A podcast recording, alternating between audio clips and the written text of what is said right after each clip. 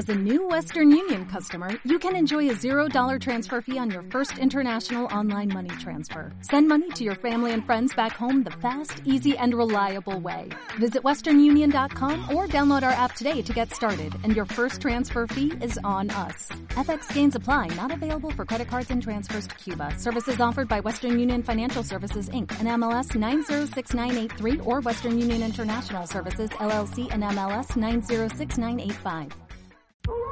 Si te gusta la farándula y la política, prepárate para escuchar a las voces más irreverentes de la cultura pop chilena. Esto es Monstruas, un programa de entrevistas íntimas producido por la Caguinera Podcast. Sube el volumen, prepara la tetera y sean bienvenidos al podcast que asusta el poder.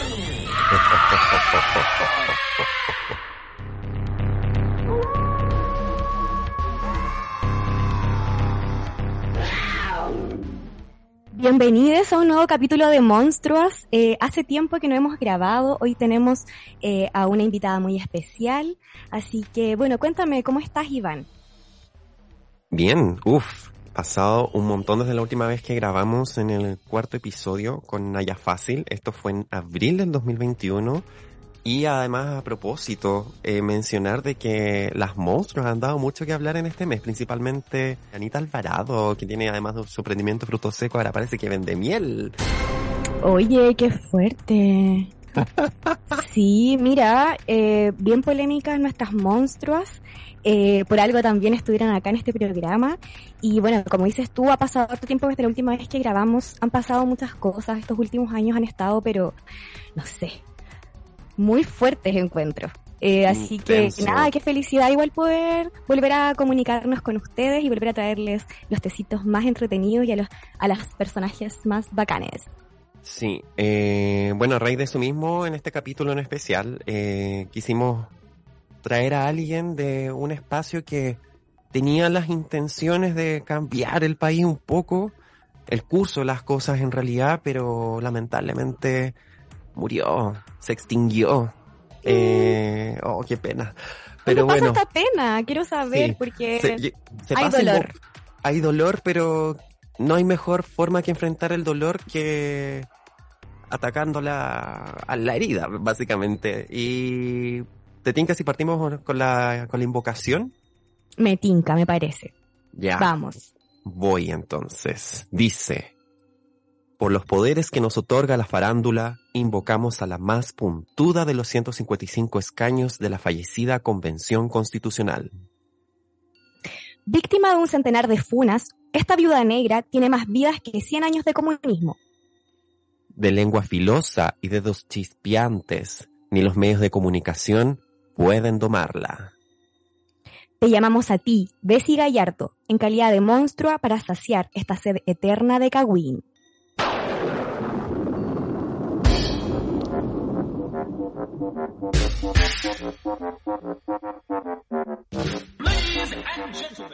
Me siento súper invocada, a mí nunca me llaman, me invocan. ¡Eh! ¿Verdad? ¡Ella, ella!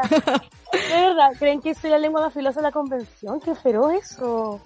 ¡Wow! No, no Yo creo que sí. Sí. Igual hay sí, lenguas feroces, fama. pero tú, no, tú de todas maneras que eh, eres una persona bastante polémica, hay que decirlo. No tienes, no tienes pelos en la lengua. No, me- yo me depilo la, en, la, en la mañana. Me lavo los dientes, me depilo la lengua para que no haya ni un pelo. Creo que solamente una persona en la convención logró, entre comillas, domarme, pero no me domaba, me, me aconsejaba muy bien, que era don Marcos Barraza. Ah, El- ya. Ya, pero. el 21 que logró eh, llevarme al redil. ah, a, a varios ya. rediles, por cierto. Y junto con Bárbara Sepúlveda que me llevaron al redil de Chile Digno, eh, también me llevaron al redil del Partido Comunista, orgullosa militante comunista. Eh, me llevaron a- al redil del orden y la disciplina comunista, porque hay que ser ordenado y disciplinado.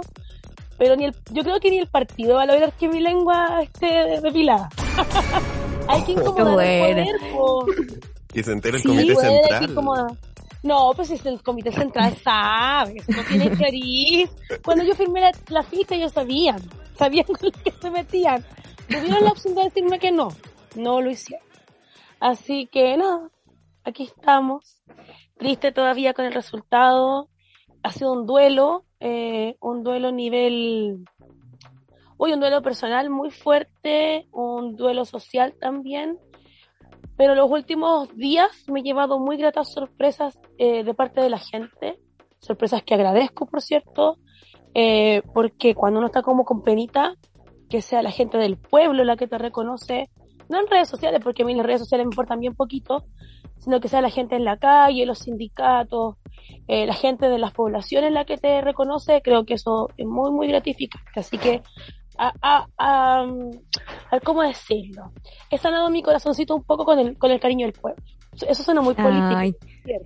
Sí, totalmente. Y además conversando también es que se pueden sanar las cosas. Eh, yo creo que hay muchas personas que, nada, estamos tristes todavía. Yo creo que va a ser una pena que no va a, pasar tan pronto, pero igual es importante involucrarse en el nuevo proceso, ir conversando sobre eh, lo que sucedió durante la, la convención y lo que se viene hacia el futuro. Y tú obviamente eres una persona, una gran representante en el fondo para poder conversar y contarnos un poco respecto al tema. Oye, Bessie, eh, tú en tu eh, reseña de Twitter señalas que eres abogada, eres feminista, eres comunista con mayúscula, disidente aunque les duela. Es, Es una, que- una gran reseña. Es que hay mucha gente que parece que le duele, como que les, les duele el alma. ¿Has me- recibido discriminación respecto a ser Mucha disidente? violencia, más que discriminación, mucha violencia. Eh, me han amenazado con violarme delante de mis hijos eh, y cortarme en cubitos. Uf, me han amenazado con muchas cosas. Eh, creo que esa fue la amenaza más fuerte, pero eso fue por ser disidente, o sea, por ser bisexual. Eh, he recibido mucha violencia en redes sociales, pero entiendo que detrás de un, no sé, un celular o detrás de una pantalla es súper fácil violentar al otro, porque no ahí la cara. Cuando hay que dar la cara, la gente se queda muda. Yo ando tranquila por la calle. Y eso igual lo tomo como lo que es nomás. Sí, Twitter, TikTok, Instagram, a veces Facebook, Mm. eh, son lugares donde la gente va a dejar su basura. Su basura psicológica. A propósito de eso, ¿cuál, cuál sientes tú que es la, la red social más tóxica de las que mencionaste? Twitter en primer lugar y después TikTok. ¿TikTok? Son redes, sí, es súper. eh, yo, si tú entras a mi, a mi link de TikTok, eh, yo tengo silenciados los comentarios. Mm, Bueno, fue, fue en eso ahí cuando chispeaste los dedos. En un live de TikTok. Así de chispeo los dedos, guaso. Calamidad pública, hermanito. Porque me estaban tratando de todo, po, de todo, me decían de todo. Y eh, salió el tema del estado de emergencia, que la gente no lo entiende, porque evidentemente no es abogado ni abogada. Pero nosotros en, la- en- en el texto constitucional pusimos estado de catástrofe, y ese estado de catástrofe era muy laxo, y acaparaba evidentemente el actual estado de emergencia. Y bueno, fue, yo no sé si fue un error. Eh, ¿Y por qué no creo? No, no lo sé. Me refiero a que no, lo- no creo que haya sido un error. En un país donde Gonzalo La Carrera se agarra cornete Mm, y en donde un tipo como, como el sheriff que va a combatir la delincuencia desde el Congreso, no tengo idea cómo, no sé todavía, eh, después se agarra Garabato en, en las negociaciones del acuerdo constitucional, o en un país donde por una parte sale gente hablando de probidad y transparencia y después se le descubren casos de corrupción, chispearlos de un pelo en la cola, yo, yo.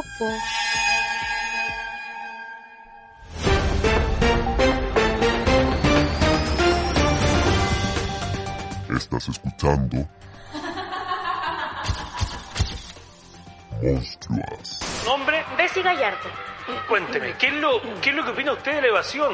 Está bien que es una forma legítima de protesta cuando Carabineros de Chile pone una, bo- una bomba lacrimógena en una estación del metro con menores de edad adentro, se les olvida que hay un interés superior del niño.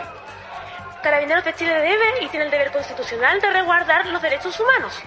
¿Qué hacías ese día en Plaza Maipú cuando viste al periodista y dijiste, ya, quiero hablar? Quiero decirlo. Yo ese todo"? día me vestí viendo el matinal y vi a un diputado de la UDI hablando puras cabezas de pescado. Bueno, nada nuevo bajo el sol en todo caso. ¿Cuándo la UDI ha dicho algo inteligente? O sea, esa es la pregunta. Nunca, jamás en la vida. Y resulta que em, estaba Leo Castillo justamente en Plaza Maipú y yo tenía que pasar por Plaza Maipú sí o sí porque iba a Victoria en el Santiago Centro. Iba a hacer unas compras allá y dije ya, si encuentro al, al móvil lo encuentro, se nos da lo mismo, no, tal, no importa. Yo venía ese día con mucha bronca porque decía, ¿por qué tratan a los estudiantes de delincuentes por saltar un torniquete?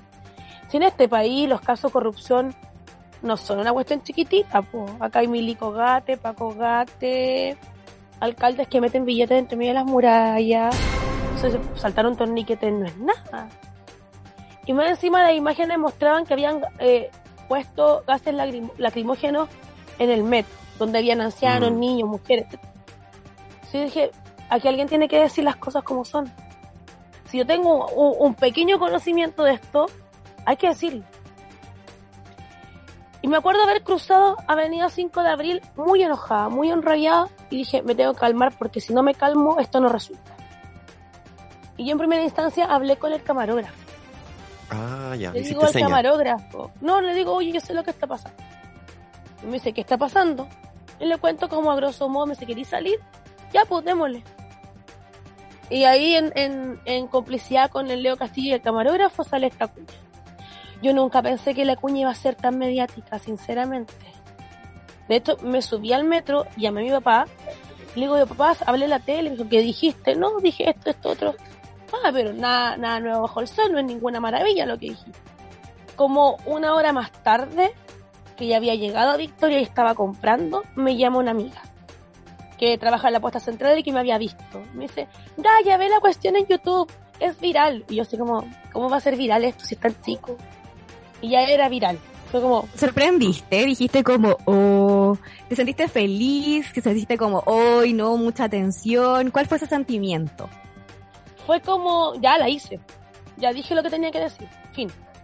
Ya aquí muere esta cuestión. Se acabó.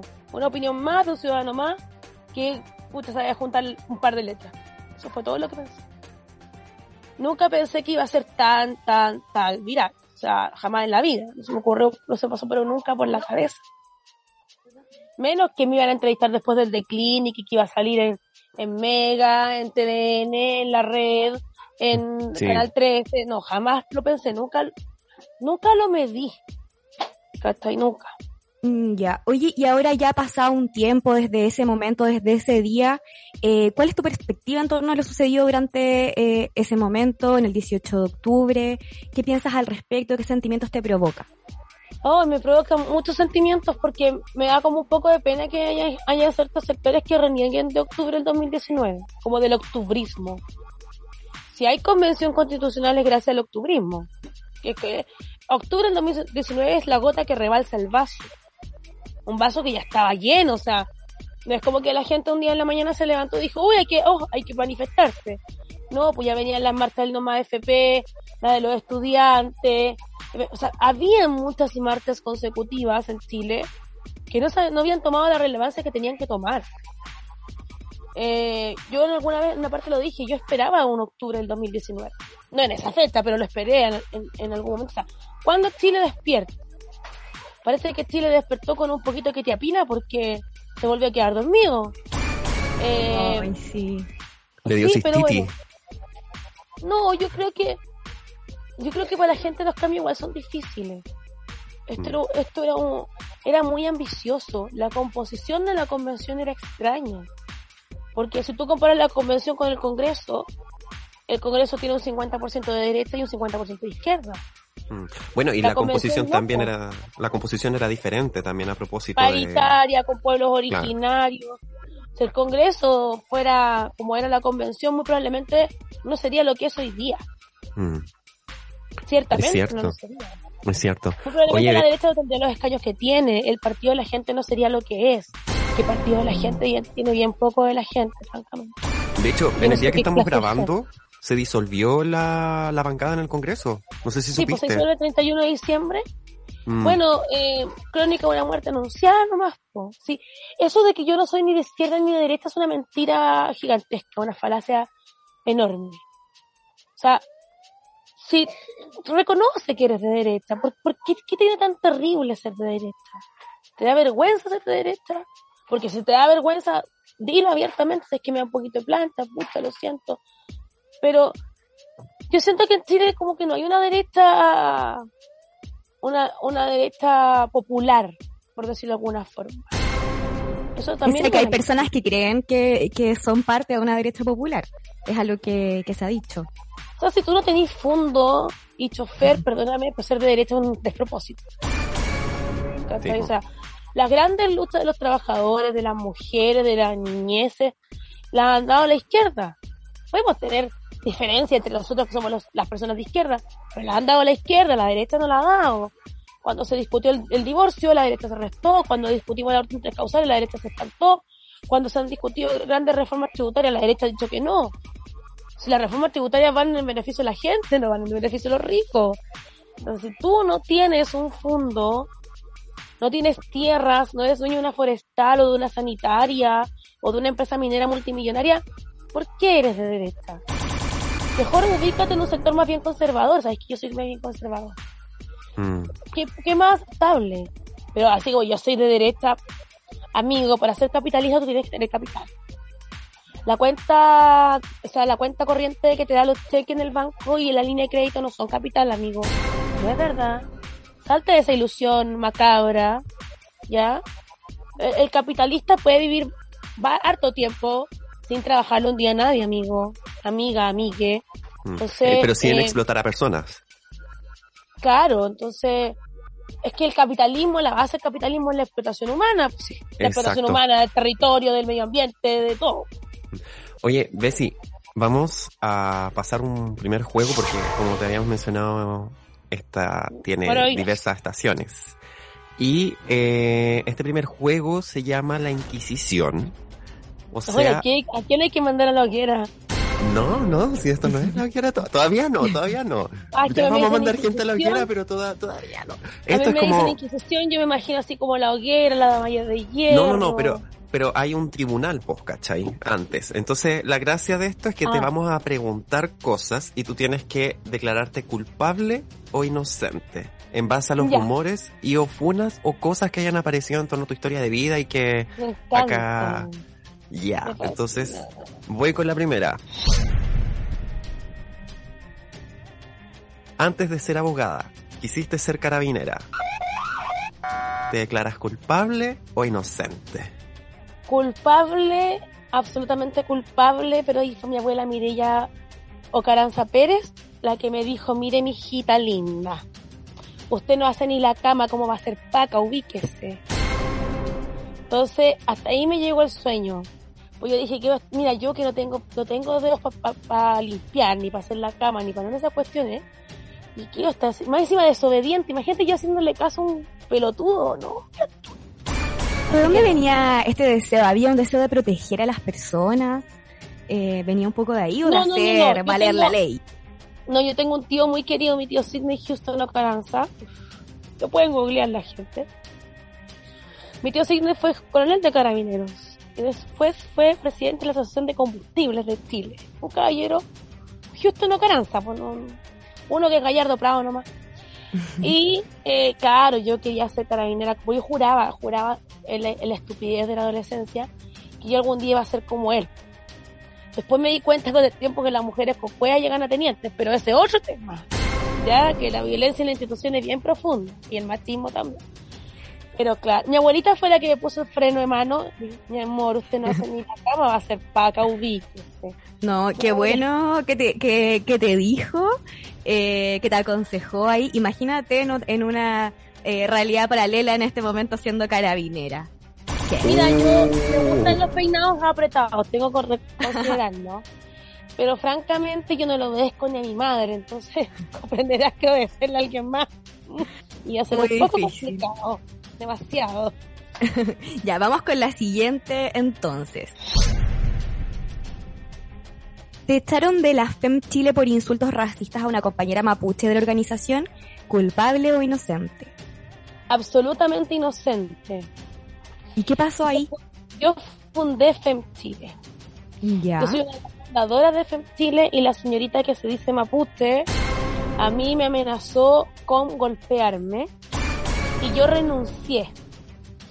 Testigo de ello, hay varios, por cierto, entre ellas una expresidenta del Partido Humanista y una de mis hermanas que también estaba en FEM Chile, etcétera. Así que es absolutamente falso. Yo todavía estoy esperando que me agarre cornete, francamente. Todavía no me la encuentro. ¿Te la agarraría a cornete? No, hoy día no, le tiraría agüita bendita. Y le tiraría un rosario. Más no, olora.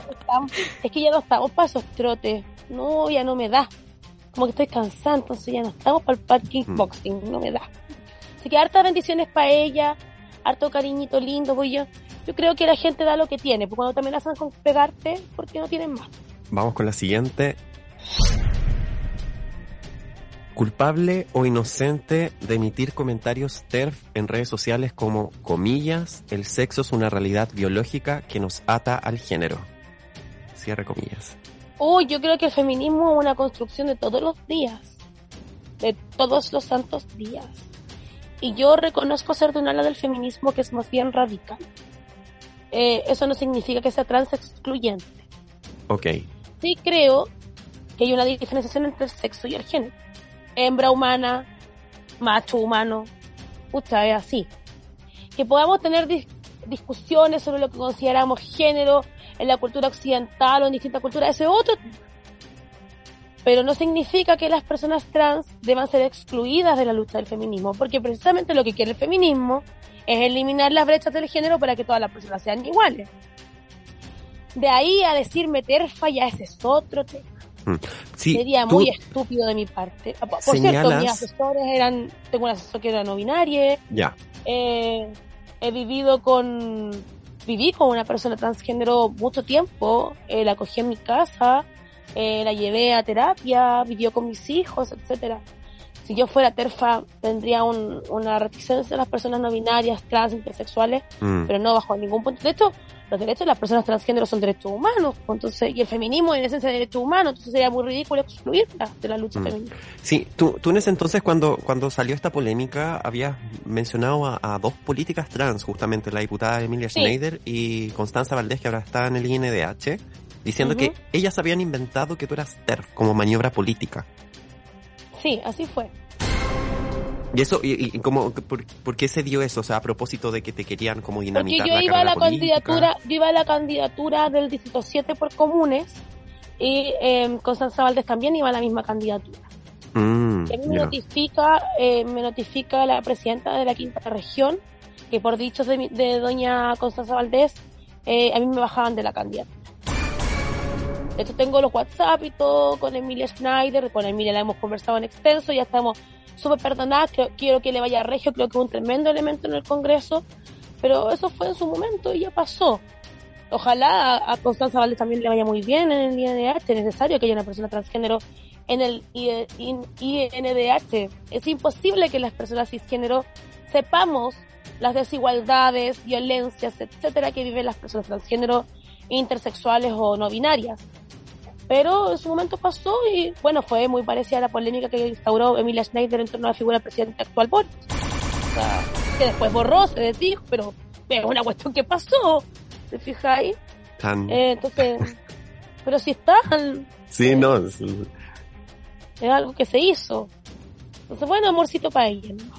Y que les vaya súper bien porque es súper necesaria la, tema- la temática trans en el Estado. Es muy necesario. Vamos con eh, la siguiente entonces. ¿Creaste bots en Twitter? No, nunca creo un bot en Twitter. No tengo tiempo. ¿A qué hora? O Pero ¿sabes si es, eh, es algo frecuente en la política? No tengo idea, yo supongo que sí, porque hay gente que debe como, no sé, amarse muchísimo. Y no solamente en la política, en la vida en general. Eh, pero yo no, ¿a qué hora? ¿A qué hora hago los adobes? Así que me declaro absolutamente inocente porque no tengo tiempo para esa cuestión. Con cueva Bueno. tengo tiempo para estudiar. Y además tú igual tienes alta repercusión. Yo creo que tú no necesitas bots como otras personas. No, sería ridículo, imagínate estarme contando a mí misma, que patético. Ahí me pido un pasaje directo, ahí me pido un pasaje directo al psiquiatra para cachar si tengo esquizofrenia, porque, o sea, no, no. Mm. Vamos con la siguiente. ¿Eres culpable o inocente de votar con la derecha en ciertas ocasiones eh, en la Convención Constitucional? Yo no me acuerdo muchas veces que haya votado con la derecha, han sido cuestiones muy, muy específicas. absolutamente culpable porque yo siento que en política uno tiene que ver el bien común y no solamente el bien político partidista. ¿A qué me refiero con esto? Eh, si yo veo que una norma de la derecha es ajustada a derecho y es buena, no me va a temblar la mano para, para votar con ellos. El problema es que la derecha casi no tiene esas cosas, pero si en el caso hipotético que pasara, salieran los planetas, bajo DIN, no tengo idea, llegara a suceder, claro que voy a votar con la derecha. Pues. Sí. A ver, cuando uno es diputado o diputada, cuando uno es convencional, cuando uno es senador, uno, eh, si bien está electo por un, por un partido a lo mejor, o por un sector, y por un territorio, uno no es, no es diputado o diputada del Distrito 8, que es mi distrito, o convencional del Distrito 8, uno es convencional de todo Chile. Y eso es lo que se le olvida a los políticos, fíjate. Se atrincheran. Y muchas veces por atrincherarse se pierden las buenas ideas. En el ejercicio político, que es muy, tiene mucho de negociación, eh, a mí me gusta decir que la política es como el amor. Yo te doy y tú me das. Eh, entonces, en ese, en ese esa del amor, claro, porque si es como el amor, el amor es recíproco. Entonces, como yo te doy y tú me das, yo creo que hay que pensar en el bien superior y no en lo que me vaya a decir el partido. ¿Fijáis? Wow. Mira, Sí, interesante. claro. Vamos con Oh. la siguiente. Bessie, te declaras culpable e inocente al jotearte al ex convencional y al subsecretario de asistenciales de Piñera, Arturo Zúñiga. Ah, yo nunca me lo joteé. Pero ¿qué fue, qué fue esa conversación que hubo en Instagram? Queremos saber. inocente. ¿Pero te jotearon? No, no, eso me lo voy a reservar para privado. o sea que sí. No, eso me lo voy a... No, porque él tiene señora, hijo. Eh, no, no sé si fue joteo, en verdad. Que yo en realidad para los joteos soy bien intensa, entonces como que no, no apela, no da para pa joteo, su señoría. No, yo me conozco, yo los joteos soy bien intensa, entonces no era joteo esa cuestión. Sí, pero mira, acá tenemos, tenemos el comentario. muy es que fue, muy, fue muy picante lo que pusiste a propósito Ah, de que es que quería era invitar. Zúñiga, había que agarrarlo para el deseo. Ah, ya, quería que lo invitaras a comer dulces turcos, ¿cachai? Y tú le Ah, respondiste. dulces. Eso, dulce No, si yo tengo, yo tengo claro lo que le respondí, lindo. Te voy a que agarrar a palmazo bien. en el traste. Porque le hace falta su desorden. medio, medio BDSM. Eh, Oh, es que por decirle que iba a mandar un paipazo. Es que habla acá, hueva, ah, perdón, habla acá estupidez a veces. Te da paso, pa- paso, palmazo en la raja, ¿qué queréis que te diga? Pero, eh, no, Arturo, mira, en la comisión de ética nos llevamos bastante bien. Él hizo el acercamiento, yo no. Ahí hay una Benito Baranda que me mandaba unos WhatsApp que con fotos, el Dino a su lado que me molestaba, la Francisca Arauna, te van a llevar a mí, a misa Gallardo, yo soy ateísima. No, terrible. Pero, eh, no, Arturo, eh, de verdad, cuando uno lo conoce, un encanto. Medio desfachatado, pero un encanto. Sí. Pero nada más. Bueno, y Aparte vamos... que uno no, Ah. espérate, uno no va a ir a comer donde hay, hay alguien más comiendo, qué feo eso. Qué feo, son un plato segunda mesa. Uno tiene que ser siempre el plato principal. Hasta ahí a mí me gusta ser plato principal. Yo creo que, como él es católico, a mí me gusta ser el Vaticano, no me gusta ser como capillita, no, gracias. Ah, bueno, ya escuchaste entonces Arturo Zúñiga. Ah. Claro, ahí no, sí. No, a mí me gusta ser el Vaticano. Yo me gusta la cuestión bien hecha. Era un Hacer Vaticano bien capilla, deconstruido. francamente. Ah, evidente, el, el Vaticano con, con misas con colas, trabas y cosas Con cosas. papizas y todo. Ay, no, obvio, obvio. Ojalá con harta pluma, harto brillo, harta lentejuela. Encuentro que la capilla sixtina es bien bonita, pero es media fome, fíjate. Le falta No, sí, brillo. Sí. desmantelémosla, saquemos Hace todo el oro. Hace falta el Claro. rebrandeo ahí. Sí, claro. Hay que poner ahí, en vez de, de la mano de- con, con Cristo de Miguelangelo, hay que poner ahí una imagen de Rosalía. Obvio. Mínimo. Mínimo. Oye, y vamos con la última entonces. Eh, ¿Palabreaste a Jacqueline Van Rieselberg en los camerinos de un canal de televisión? No la palabría en los camerinos, la, la palabría en el estudio. Ah, uh. Delante Julio César Rodríguez, Monserrat Álvarez, estaba Winter, estaba la alcaldesa de La Pintana actual, em, estaba la señorita Mustakis de la agrupación de emprendedores, Mm. Osvaldo Andrade y, eh, y don Ignacio Walker. Y un montón de camarógrafos. Pero la conversación continuó. No, la luego agarré en, Jam- a en- No, yo la agarré a Oh, garabato. No, la agarré a garabato. La subí, la bajé y la dejé caer. Yo creo que lo más suave que le dije a doña Jacqueline Van fue, di, "¿Dó- ¿dónde están nuestros muertos? M-A-R-A-C-A-C-T-M. Oye, igual la puedes decir, acá no, se es muy garabatea fuerte. en este No, pero programa. muy fuerte, muy fuerte. Fue lo más suave que le dije. oye. Entre otras ¿Y cómo reaccionó? cosas. Bueno, eh, ah, desesperada, pues, buscando las pastillas como enferma de la cabeza. Así pues ya es psiquiatra, pues debe tener acceso ahí a, a los medicamentos. Claro, y no, y los más encima los, los productores del programa corriendo de un lugar a otro, el director del programa también corriendo de un lugar a otro desesperado, llegó una ejecutiva del canal de, de televisión, eh, etcétera, etcétera. De hecho, mi, mi, mi relación con televisión ha sido bien difícil. A mí yo no doy entrevistas a televisión, no me gusta, Mm, no... Sí. no. Estamos por ahí también que te palabreaste con Humberto Sichel ahí entre medio, en, en otra Yo a ocasión. Sistel, eh, yo, a- hay gente que lo tiene mucha buena a Sistel. A mí Sistel me hizo una encerrona. La campaña comunicacional puede arrastrarnos a un rechazo del nuevo texto constitucional.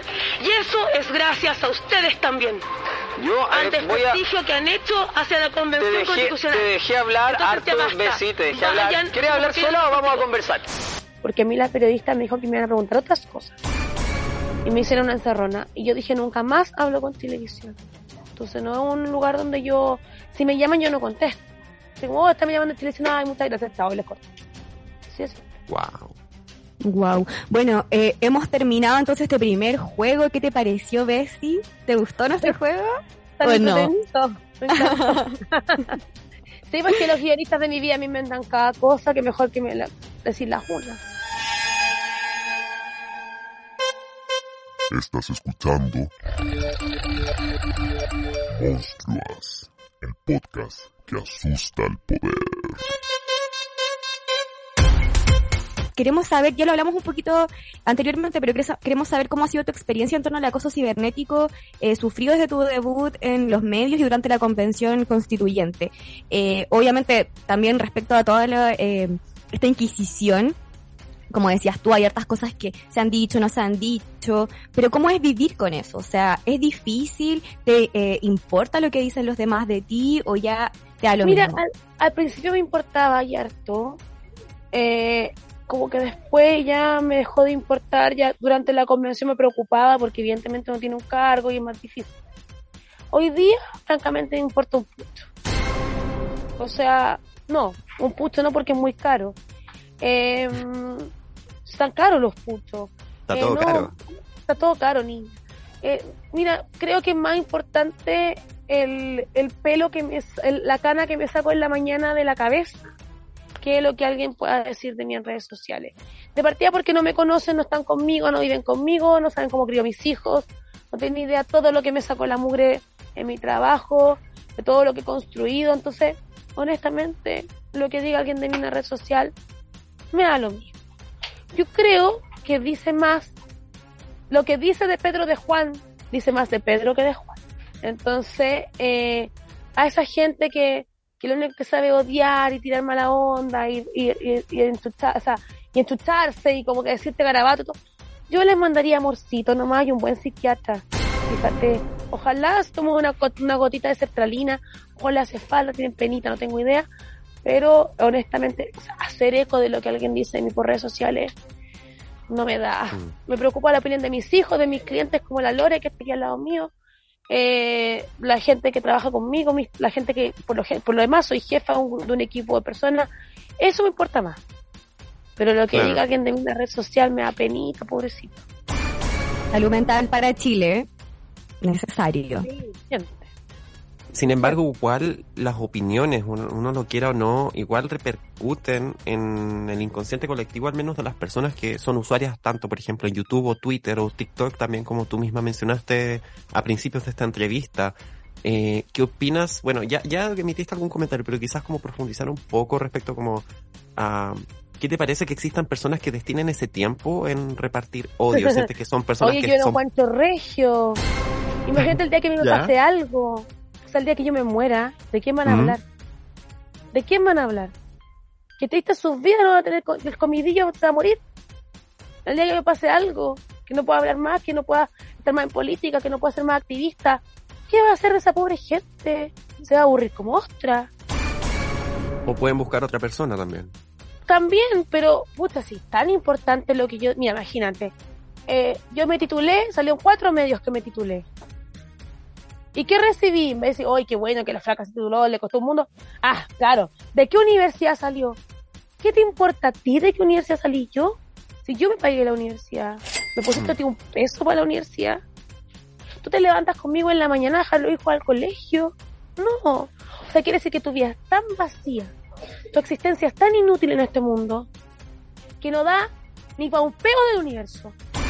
igual debe ser súper complejo porque en el fondo tú eh, estás en una posición en la y has estado en la que te es súper necesario poder comunicar y poder Claro. eh, plantear eh, todo tu trabajo, poder comentarlo. Entonces me imagino que también debe ser difícil esa, eh, como ese entre querer entregar y poder contar lo que tú estás haciendo y a la vez tener que recibir toda esta información y toda esta mala onda.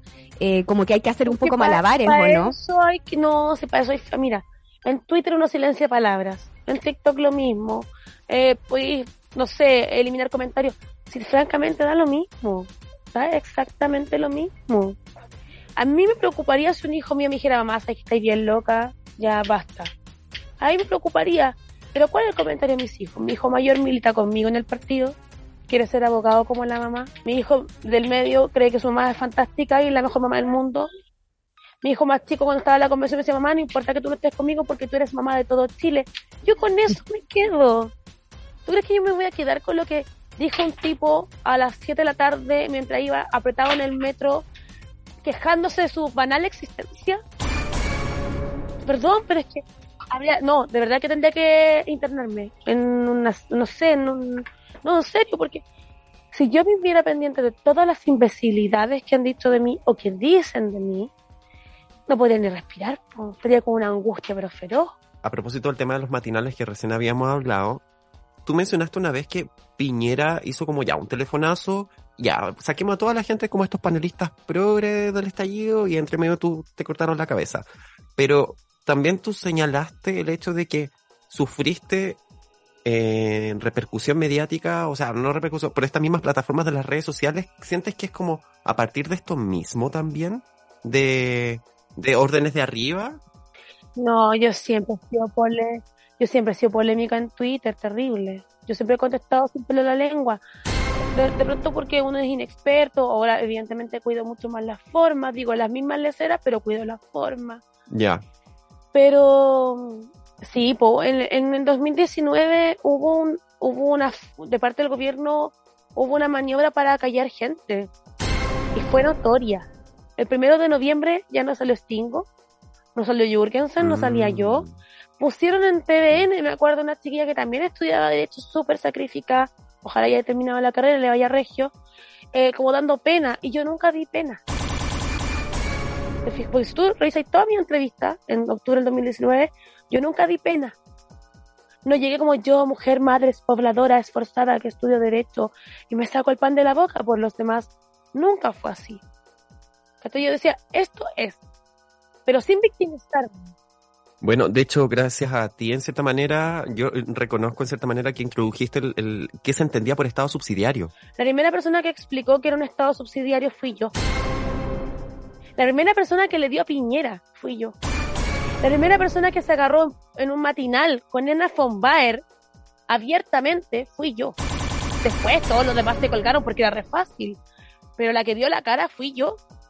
Entonces, tú tienes, atacas, si no puedes atacar al mensaje, ataca al mensajero, pues es lógico. ¿Te fijas? Es lógico. Entonces, eh, yo la verdad como que al día de hoy tengo asumido que toda la vida me van a atacar. Sea de donde sea.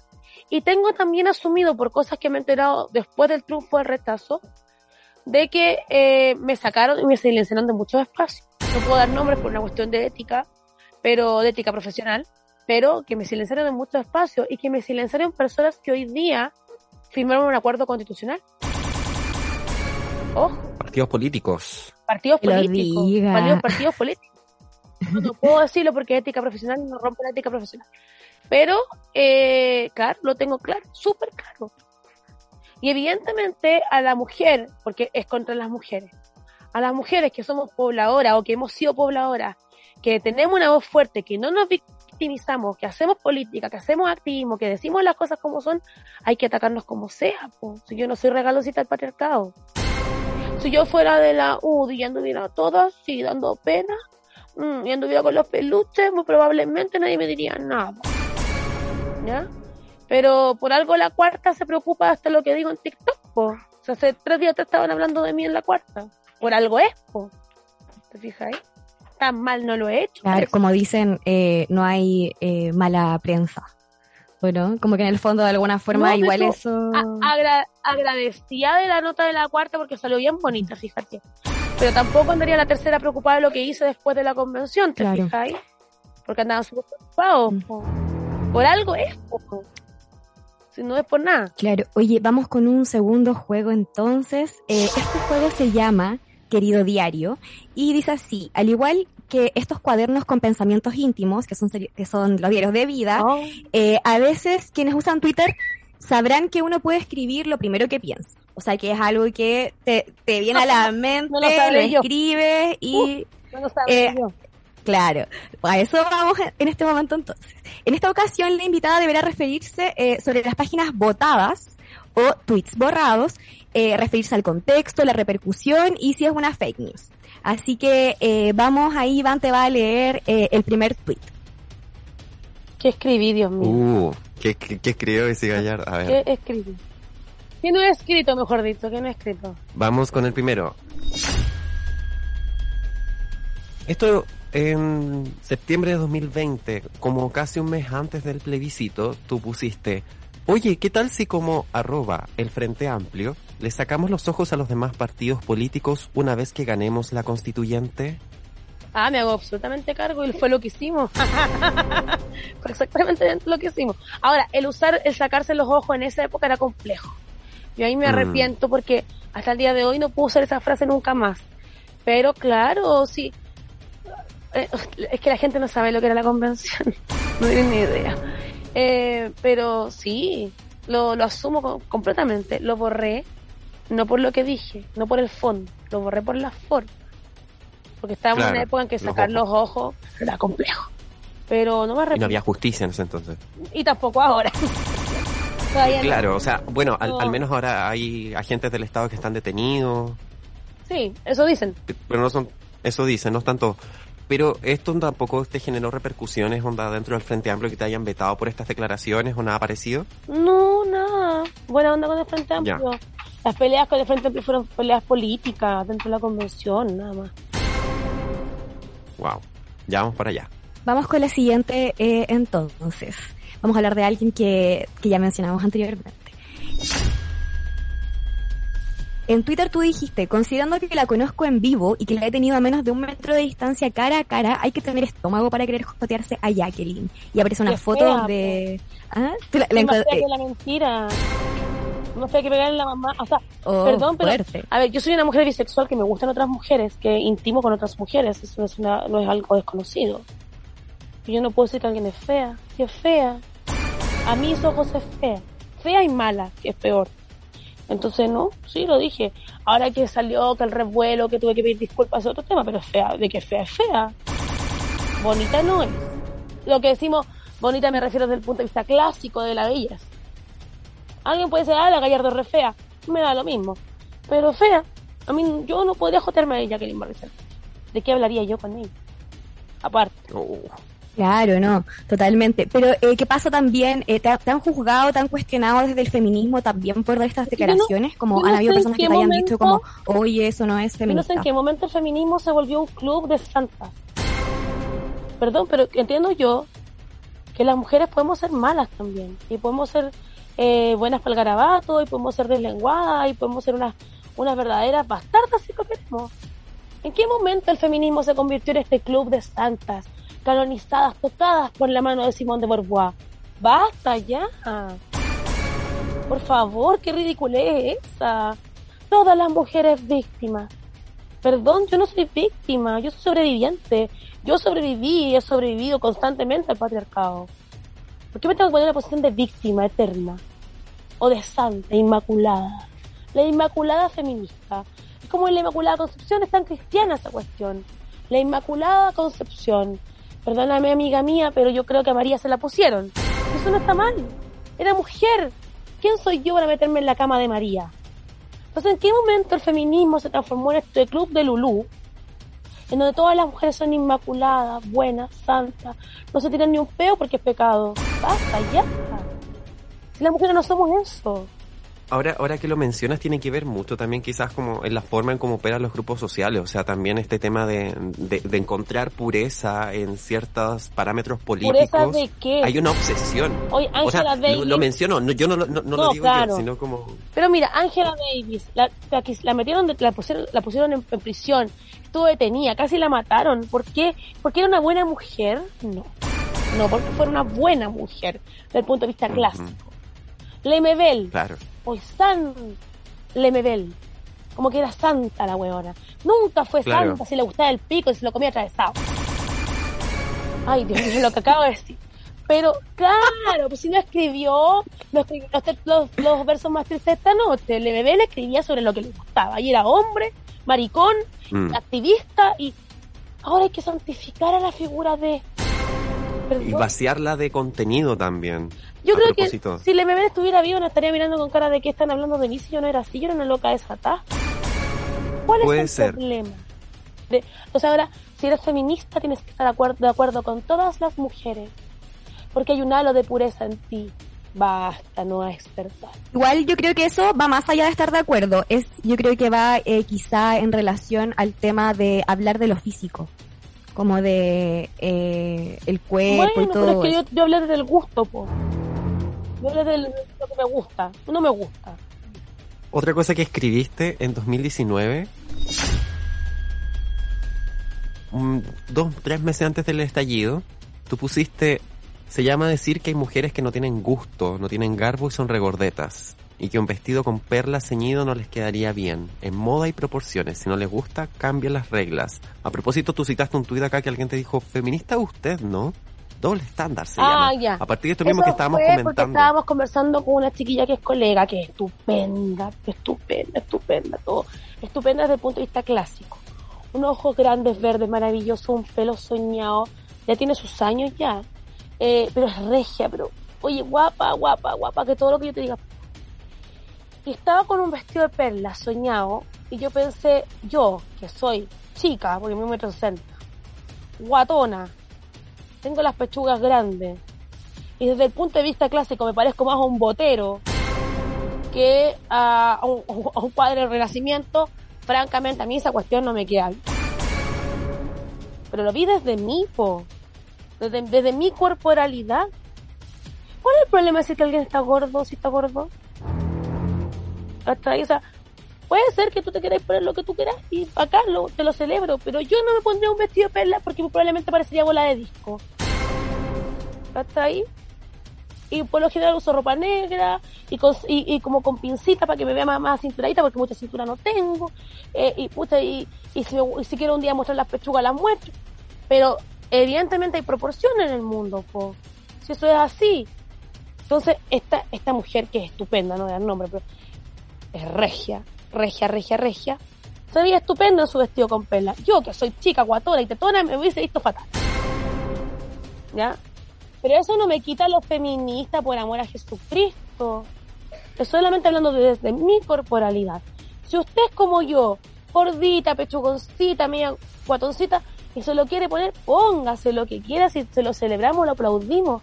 Yo no la voy a mandar a hacer, a dieta como loco Cecilia, como vuestro patético, pero yo no me lo pondría. Oye, sí. Yo no me lo pondría. Claro, porque ahí Cecilia Boloco, yo no he visto, no sé, no sé si sacará feminista, pero igual tuvo una una frase bastante polémica y luego trató de arreglarlo y lo hizo peor. No sé qué, No entendió nada Claro, Cecilia yo cuando tú Boloco. me amarro bien, me amarrado el pelo para que se me estira un poco la, la arruga que tengo. porque estoy un poco arrugada. Pero hablo desde mi corporalidad, pues, o sea, si alguna le, entró el poncho, ya cosa de ella. Mira, yo entiendo que un caballero que se llamaba Copérnico. Copérnico descubrió que la Tierra gira en torno al Sol, no en torno a ciertas personas. Por lo tanto, hay que dejar de tomarse las cosas tan personales y empezar a cachar y comentarios que no son para ti. Ahora, si te molestan a ti, dilo, ¿sabes qué? Me encuentro que un poco incómodo tu comentario, no me gustó tanto. Pero así como, ay, no eres feminista, el feministrómetro. No tenía idea que entregaban carnet de feminismo en la Plaza Italia yo. O en la Plaza Dignidad, no sabía.